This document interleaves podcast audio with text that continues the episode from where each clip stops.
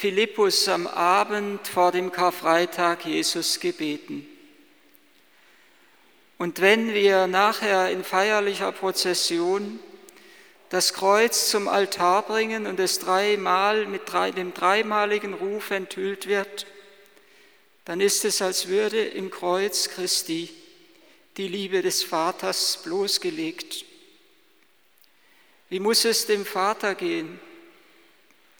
So hat Hans-Urs von Balthasar in seinen Kreuzwegbetrachtungen gefragt, wenn er das sieht, was am Karfreitag geschieht. Wenn er sich sagen muss, das habe ich meinem einzig geliebten Sohn erlaubt, weil er mich gebeten hat, es tun zu dürfen. Wir haben keine Worte, so sagt Balthasar, für den Schmerz des Vaters. Und wir müssen das Kreuz Christi neu zu sehen lernen, bis in den Urgrund hinabschauen der dreifaltigen Liebe Gottes, der das Kreuz Christi entsprungen ist.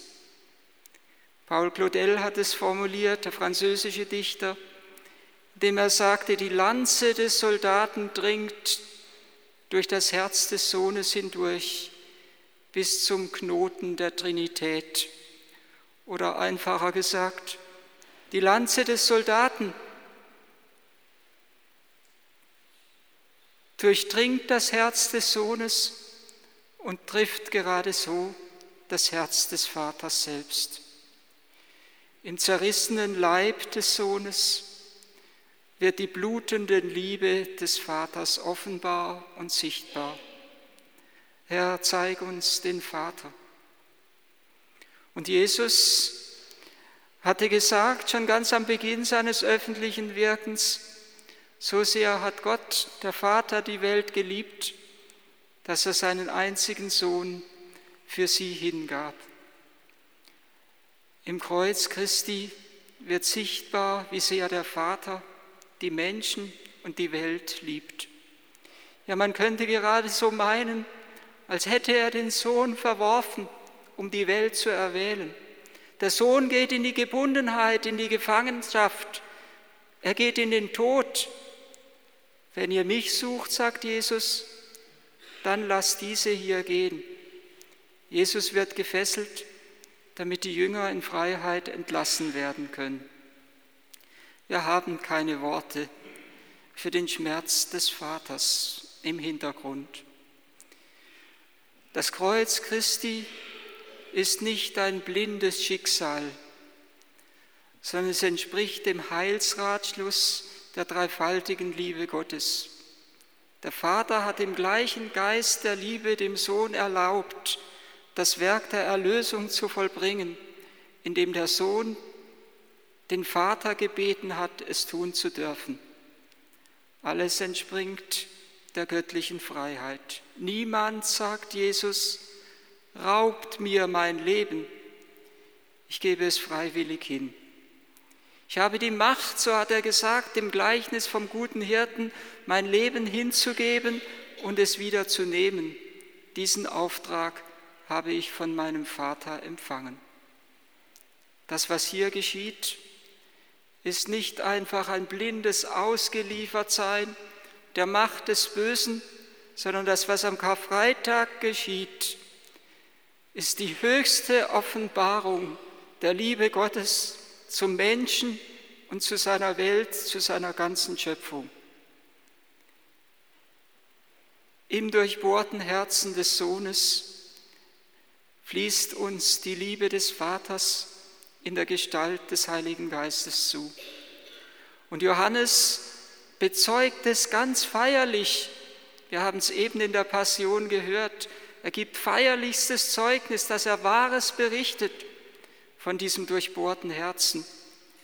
Und Johannes ist es ja wieder, der die Verwirklichung dieses Gnadenstromes sieht in der Offenbarung auf Patmos, wo er wiederum einen Strom sieht, kristallklar, der hervorbricht, so sagt es Johannes, vom Throne Gottes und des Lammes. Der entspringt der Einheit der Liebe zwischen Vater und Sohn. Das, was hier sich ergießt, ist die Liebe des Heiligen Geistes, ist die Ausgießung des Heiligen Geistes, in der allein die neue Schöpfung bewirkt und geschenkt wird. Das, was hier geschieht, ist kein blinder Fatalismus, kein blindes Schicksal, sondern Hingabe und Liebe. Vor einigen Wochen war in der Tagespost ein Interview mit dem, mit dem aus Frankfurt stammenden Schriftsteller Martin Mosebach, der tief berührt war von dem Antlitz eines der Ermordeten, der 21 Ermordeten vor drei Jahren, 2015, durch die Terrormiliz Islamischer Staat. 21 koptische Christen wurden enthauptet. Ein Propagandavideo wurde veröffentlicht, um Terror und Schrecken zu verbreiten. Und das Antlitz eines dieser enthaupteten Christen auf einem Magazin, auf dem Vatikan-Magazin drauf. Martin Mosebach sagt, es hat ihn so berührt, er hat sich so hinein vertieft in dieses Antlitz, dass er meinte, diesen Menschen zu kennen. Hat sich auf den Weg gemacht und ist deswegen nach Ägypten gefahren, um die Verwandten und die Angehörigen dieser Märtyrer kennenzulernen. Und er wurde gefragt, kann man denn von einem Opfer des Terrorismus sprechen bei diesen 21 Ermordeten? Und er gab zur Antwort, eine sehr differenzierte Antwort. Er sagte natürlich im politischen Sinne und auch im Sinne der Redaktionen der Zeitung kann man sicherlich von einem Terrorismus, von einem Opfer des Terrors, bei Ihnen von einem Opfer des Terrors sprechen aber in ihrem Selbstverständnis waren diese Männer nicht einfach ein passives Opfer, sondern ein aktives Opfer, genauso wie Christus selbst. Sie haben ihr Leben bewusst aus Liebe zu Christus gegeben, bewusst in der Vereinigung mit Christus am Kreuz dargebracht. Christus liefert sich aus, aber das, was geschieht, entspringt ganz und gar der Freiheit seiner Liebe und seiner Hingabe. Und diese souveräne Freiheit leuchtet in der ganzen Passion des Johannes hervor. In souveräner Freiheit geht Jesus auf seine Häscher zu. Eine Kohorte schickt man aus, mindestens 200 Mann. Speira im Griechischen heißt das Wort. Und das ist eigentlich nach dem Ursprung dieses Wortes eine Truppe von mindestens 200 Mann, die kommen mit Waffen und Gewalt, um Jesus in ihre Gewalt zu bringen.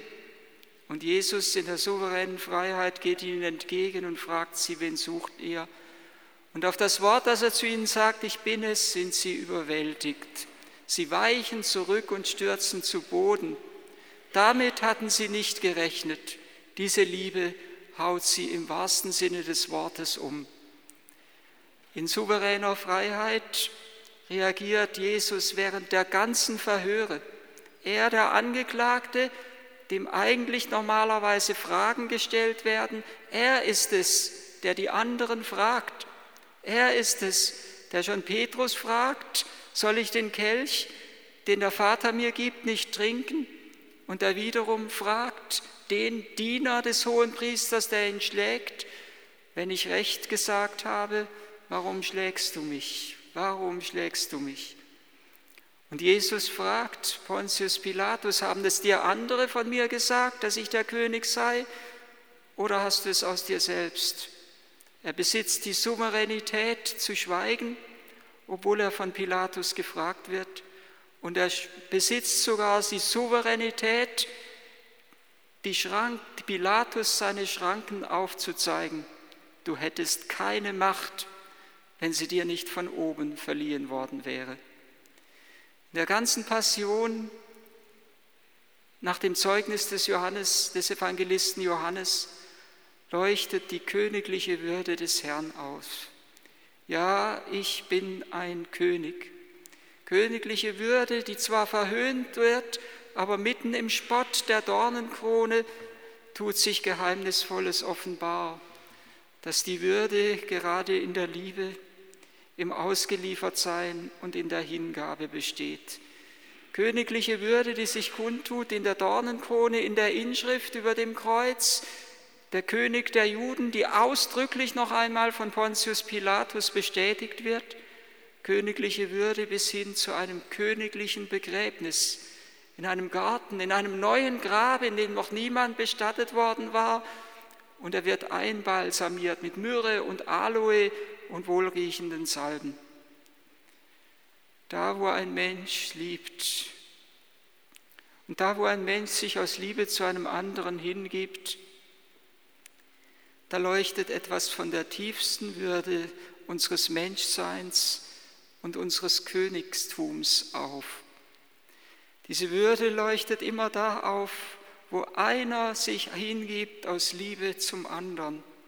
Es ist aufgeleuchtet in diesen Tagen in dem französischen Offizier und Polizisten, der gestern ein Ehrenbegräbnis in Frankreich bekommen hat, der freiwillig sein Leben hingibt. Er gab er wusste, dass er praktisch keine Chance hat, hatte, hat sein Bruder gesagt, in dem Geiseldrama in Südfrankreich, der sich hingab, um eine Geisel auszulösen, die leben durfte. Und auch er hat sicher, das hat sein eigener Seelsorger bezeugt, die Kraft aus dem Kreuzesopfer Christi geschöpft.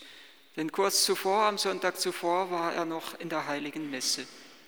Und ganz ähnliches Zeugnis gibt Martin Mosebach von diesen 21 koptischen Christen. Er schrieb oder sagte in diesem Interview, viele von ihnen waren in der Liturgie tätig. Sie waren bischöflich beauftragte Hymnensänger. So oft wird der Kirche und der Liturgie vorgeworfen, dass doch das Eigentliche und das Bedeutende das Leben sei. Aber hier wird deutlich, dass Liturgie und Martyrium, Liturgie und Hingabe aufs Liebe, aufs Engste zusammengehören. Nur wenn wir in der Liturgie eintauchen in das Geheimnis Christi, können wir Christus auch mitten im Alltag bezeugen. Und daher bin ich zutiefst davon überzeugt, dass die Liturgie, gerade auch die Liturgie des Karfreitags, eine höchste Bedeutung hat für unser Leben. Sie hat Bedeutung dafür, ob wir bereit sind, in unserem eigenen Kreuz standzuhalten. Sie hat Bedeutung dafür, ob wir bereit sind, unser Leben aus Liebe zu einem anderen hinzugeben. Sie hat Bedeutung dafür, ob wir bereit sind, auch in den leidenden Schwestern und Brüdern etwas vom leidenden Christus zu erkennen. Und wenn wir unsere Knie vor Christus an dem Kreuz beugen und unser Haupt vor ihm neigen, dann wird dadurch in unserem Leben die Herrschaft des Bösen zerbrochen. Wenn wir schon in der Eucharistie immer verwandelt werden durch Christus und durch seine Kraft des Kreuzes, wie viel mehr wird uns dann durch diese heilige Woche eine wirkliche innere Verwandlung und neue Schöpfung geschenkt. Da, wo Christen keine Liturgie mehr feiern und nicht mehr zusammen Liturgie feiern, da wird das Christentum schwach. Da, wo sie nicht mehr in Christus ihre Identität sehen, da werden sie unglaubwürdig.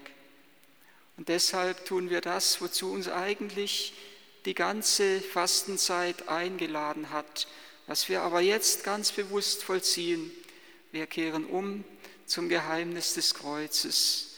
Und indem wir unsere Knie vor ihm beugen, öffnen wir unsere Herzen für die Offenbarung der höchsten Liebe des dreifaltigen Gottes. Es hört sich so ein wenig fast wie Schwäche an, wenn es hier in der deutschen Übersetzung heißt, und er neigte das Haupt und gab seinen Geist aus, so als hätte er aufgegeben. Und es ist menschlich gesehen natürlich äußerste Schwäche. Aber im griechischen Wort steht da, im griechischen Text steht da das wunderbare Wort Paradidomi. Das heißt nicht nur, er gab seinen Geist auf, sondern er übergab seinen Geist. Er übergab seinen Geist den Mitleidenden und den Mitliebenden, denen, die unter dem Kreuz stehen, denen, die ihre Knie beugen vor dem Gekreuzigten. Er übergab ihnen seinen Geist, dass er weiterwirkt in ihnen, in Maria und Johannes im Herzen der Kirche und dass er weiterwirkt in den Herzen aller Glaubenden.